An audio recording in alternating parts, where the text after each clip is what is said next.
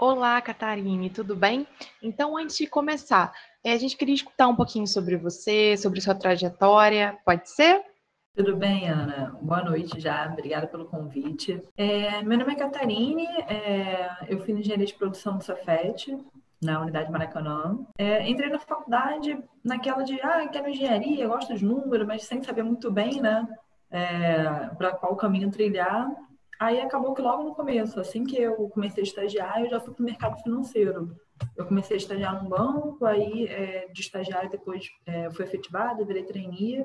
Fiquei quase quatro anos lá no total. Só que, então, na, na faculdade, quando eu fiz o projeto final, é, o projeto final de curso, na UTCC, era para criar uma startup é, de gerenciamento de jogos universitários, de gestão de eventos e jogos universitários. Tarine, qual foi o nome lá da, da startup que você deu? Ah, é, acabou que eu não falei. Uhum. É, o nome da startup era Tem Esportes. Era o Tem do número 10 em inglês, né? Mas acaba que ficava também a, o trocadilho com Ter Esportes, né? Então é Tem Esportes. Você levou para frente essa ideia?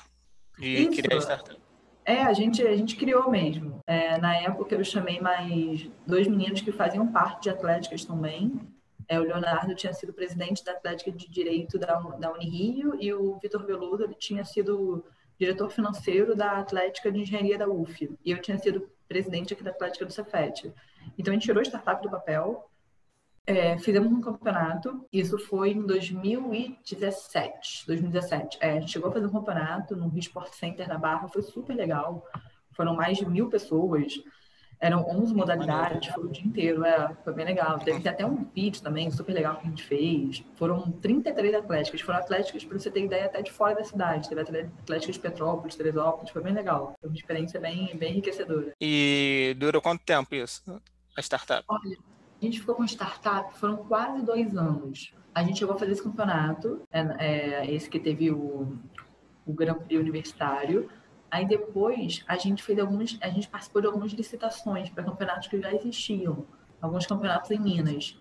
Acabou que a gente não, acabou não levando nenhuma das licitações. E aí a gente ia fazer o Grand Prix de novo, mas aí já começou a ter problema com fluxo de caixa, porque nesses campeonatos tem que colocar uma grana forte na, no começo, né? Antes uhum. de começar a vender. E aí foram, foram dois anos, é. Aí quando estavam com dois anos de startup, a gente resolveu fechar a startup. Então acabou voltando, é, acabou voltando o ramo original, né? O que, que envolvia, sabe, para poder fazer esse tipo de evento? Ai, Catarine, é uma dúvida. A gente está planejando alguma coisa mais ou menos nesse sentido, só que a gente pensou em fazer o nosso evento em uma propriedade particular. Aí eu queria entender como funcionava. Você acabou de falar sobre licitação e tudo mais, queria saber como funcionava para vocês, assim, mais ou menos. É, a gente fez, Ana, a gente fez no, no Rio Sport Center, numa academia que tinha ali na Barra da Tijuca. É, foi, é, assim, foi meio contrato de aluguel mesmo, a gente alugou o espaço do clube por um dia, né? É, na época teve que tirar um alvará no Corpo de Bombeiros, mas essa licitação, na verdade, era para a gente organizar a parte esportiva de um campeonato que já existia em Minas. Aí era, ia ser um modelo um pouco diferente né, do que a gente já tinha feito. Mas a licitação, eles, eles, eles chamaram algumas empresas para apresentar um projeto, para organizar a parte de, esportiva desses campeonatos que já existe. É, o nome é até Engenharia dos Mineiros. Não sei se você já ouviu falar. E é difícil conseguir esse tipo de alvará? Ou é tranquilo? é, Leonardo, é, é, até uma pergunta. É, é, aqui no nosso país, é, ser empreendedor é, é, bem, é bem difícil, vamos dizer assim, né? O governo é mais é, atrapalha do que ajuda. Então, eu nem sei se ainda é hoje dessa forma, mas a licitação era, é, era feita pelo Corpo de Bombeiros. Você tinha que dar entrada é, pelo Corpo de Bombeiros e conseguir esse alvará. É, eu passei até por umas situações meio chatas lá na época, porque muito jeitinho brasileiro, né? Sim. aí, é, aí, mas o que eu sempre falo é que se você quer ser empreendedor num país, um empreendedor sério, você não tem, não tem que pegar atalhos, você tem que. Vocês chegaram a fazer alguma parceria, assim, para tirar a ideia do papel? Ou foram só vocês mesmos? É, assim, é, foram só nós três, não. Acabou que a gente fez, é, na verdade, mais é, contratação de, de prestadores de serviço. Então, a gente contratou é, arbitragem para o futsal, para o futebol, vôlei de praia, é, teve campeonato de destorcida também, tênis de mesa, natação. A gente fechou, assim, é, parcerias também com DJs na época, com uhum. distribuição de bebidas. É, a gente conseguiu fazer algumas ações, né? Mas não teve, assim, nenhum patrocinador, vamos dizer assim, né? Foram só meio que parceiros e a gente é, contratou prestadores de serviço mesmo para ajudar. Está sempre seguindo o caminho certo. Então, foi mais difícil, com certeza, do que a média, porque eu quis ir pelo caminho certo, né? Uhum. Eu não quis criar atalhos, mas foi, foi desgastante. Para vocês terem ideia, o nosso campeonato era um domingo. Eles liberaram o alvará para realizar o campeonato na sexta-feira à tarde, 4 horas da tarde. O campeonato era domingo. Ah, show. E, Catarina, uma, uma, pergunta também, assim, sobre a questão tipo, de segurança do pessoal e tudo mais. Vocês sempre tinham algum ponto de saúde, se acontecesse alguma coisa? Eu só não lembro a certa quantidade de pessoas, mas é, tem faixas de pessoas no evento que você tem que ter uma ambulância, como paramédico, um enfermeiro, e a gente contratou uma equipe também de segurança particular, apesar de já ter a segurança do clube, a gente também contratou uma equipe de segurança para o evento. Tanto, até porque no evento, além da parte esportiva, também tinha parte social, né? Tinha festa, tinha bebida. Então, a gente também teve a, uma contratação de uma equipe de segurança particular para ajudar no evento. Ah, show. É, e uma outra dúvida também, Catarina, você entrou nessa, na aula do Pain, né, e tudo mais, aí vocês montaram todo o esquema para esse, essa startup. Mas aí depois disso, você acho que hoje em dia você tem uma empresa, né, inclusive da área financeira, que eu já andei dando uma olhadinha. E aí eu queria entender como é que foi essa trajetória, sabe? Como é que você passou dessa startup, que é voltada para esporte e tudo mais, para uma outra coisa. Eu entendi agora, baseado na sua experiência, né, você por quatro anos passou aí pelo banco e tudo mais, então faz bastante sentido, você devia ter bastante conhecimento sobre, mas queria entender um pouquinho melhor como isso aconteceu. É, é, quando, quando eu pedi demissão no banco, Ana, eu estava até super bem no banco, tudo mais, mas eu sentia que eu queria ter um negócio próprio, né? Eu queria ter, tirar alguma coisa do papel, poder falar ali, poder ter na minha história que, ah, eu construí alguma coisa. Então, foi justamente quando eu tive essa ideia de abrir startup, que como eu já estava um ano é, fazendo esse projeto final, é, resolvi tirar do papel. Aí, depois de dois anos, quando a gente viu que os contratos que a gente fez foram legais, deu um público legal, o pessoal super elogiou mas o retorno financeiro não estava vendo quanto a gente desejava, a gente resolveu mesmo como um acordo, eu e meus outros dois sócios, em fechar a startup, a Tena, e cada um voltar para o seu ramo de seu ramo de negócio. Então, como é, eu já era do mercado financeiro, é, eu me voltei para voltar de novo para o mercado. É, mas assim, Ana, eu percebi que eu não queria voltar de novo para o mundo corporativo, né? Eu queria ter alguma coisa alguma coisa própria é, novamente, né? Ter alguma coisa que, que tivesse eu começando, mas que eu pudesse implementar de fato é, mudanças, né? Implementar práticas legais, até as, as coisas que, que eu aprendi na faculdade, né? Engenharia de produção tem muito essa parte de gestão empresarial, é, gestão de projetos. Então foi quando um amigo meu me apresentou o Pedro, que é o nosso sócio aqui na Argos hoje. A Argos é um escritório de assessoria financeira linkada a XP Investimentos. Aí também, quando eu vim para cá, foi para ajudar ele a contratar gente, estruturar o escritório, montar o negócio.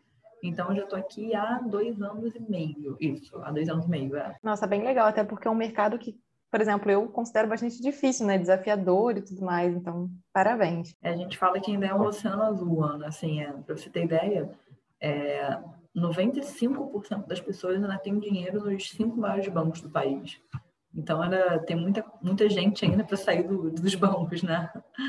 É um oceano azul pela frente. Quais foram as principais dificuldades que você destacaria na época da. Trata muito o empreendedor como se ele estivesse fazendo alguma coisa errada.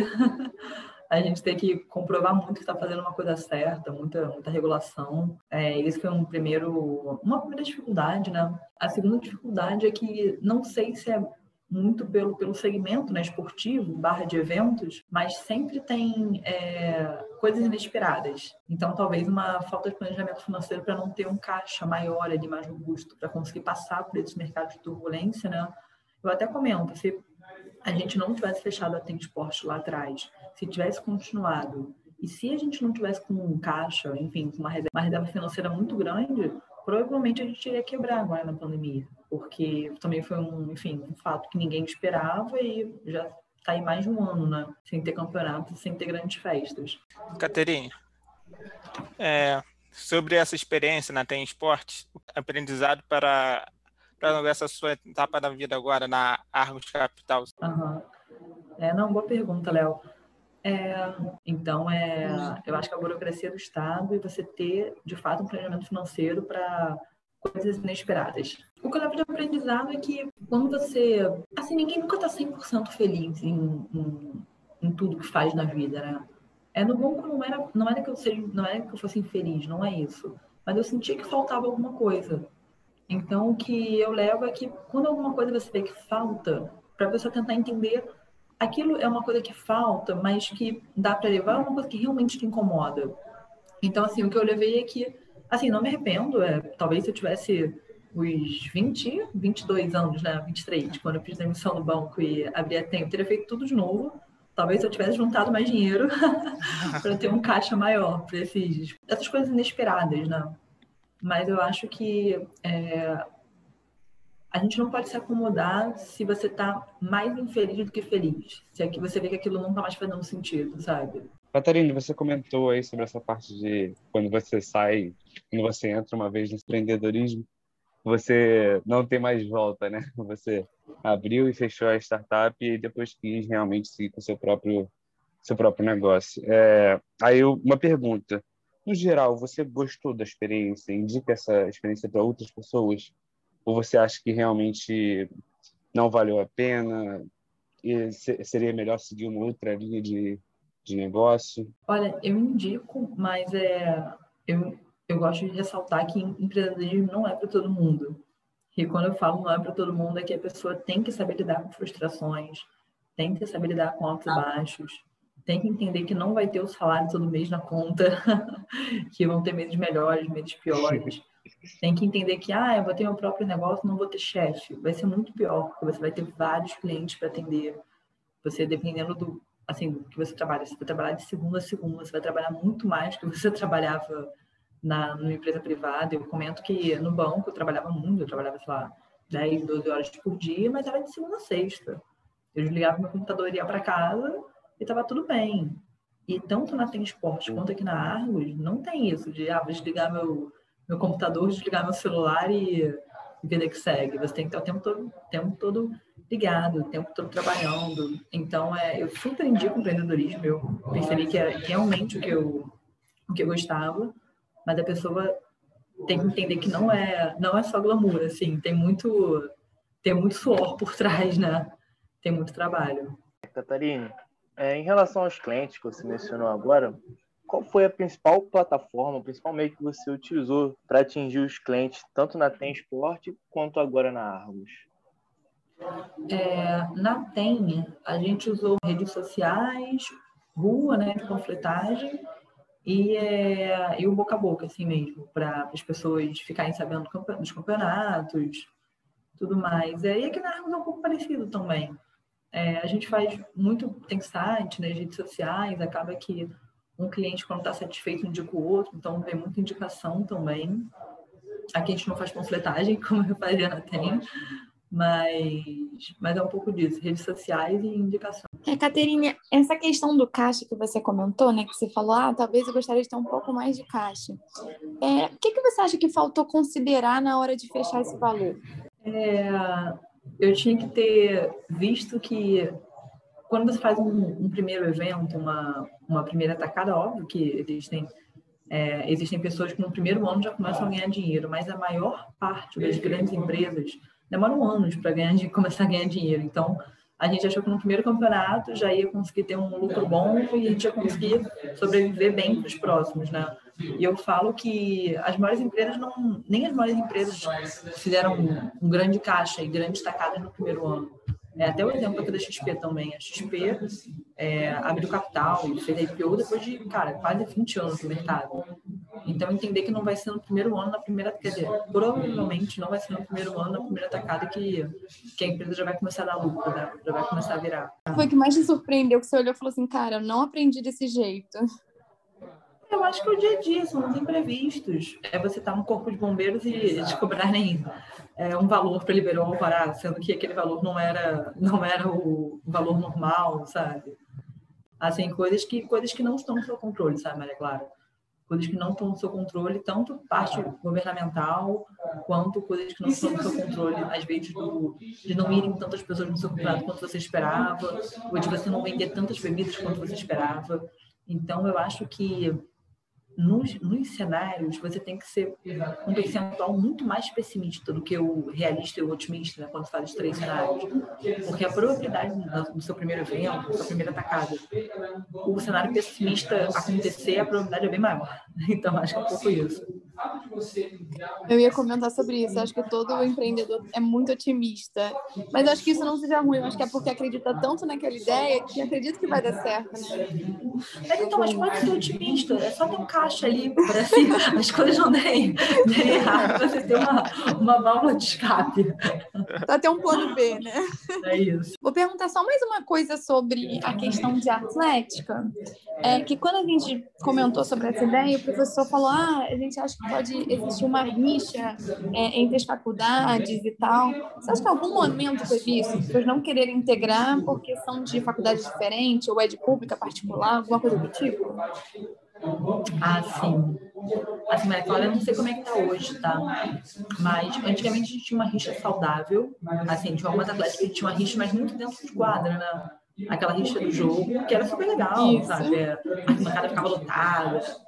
Mas existem rixas também que ficam fora de quadra, vamos dizer assim. A gente teve um exemplo, uma faculdade que não participou do nosso campeonato porque uma outra faculdade era muito próxima da gente. Aí, um exemplo, essa faculdade não participou do Grand Prix porque ela tinha uma rixa muito forte com outra faculdade que era muito próxima a gente. Então, eu acho que tem rixas saudáveis, que é a rixa da competição, mas tem rixas também é, que não tem nada a ver, sabe? Eu acho que para finalizar, se ela teria alguma dica para gente, empreendedor, para possíveis empreendedores aqui desse lado. Muito bom. Empreendedora, né, no caso. Ah, Paula, é assim, eu não, eu não desisti, sabe? Se você acredita naquilo, os maiores empreendedores hoje, não só do Brasil, mas do mundo, é quebrar a cara várias vezes antes do negócio dar certo. Muitas pessoas só gostam de contar a vitória, né? Mas das grandes empresas, a própria XP que eu falo, ela quebrou três vezes antes de virar a maior corretora hoje. Então, eu não desisti. Se você acredita naquilo, vai até o final. Então tá bom, gente. Obrigada, Catarine. Muito sucesso aí na sua empresa, que tudo dê certo, que não precise mais quebrar a cara nenhuma vez, que agora seja só sucesso. Tomara que assim seja. E, gente, obrigada pelo convite.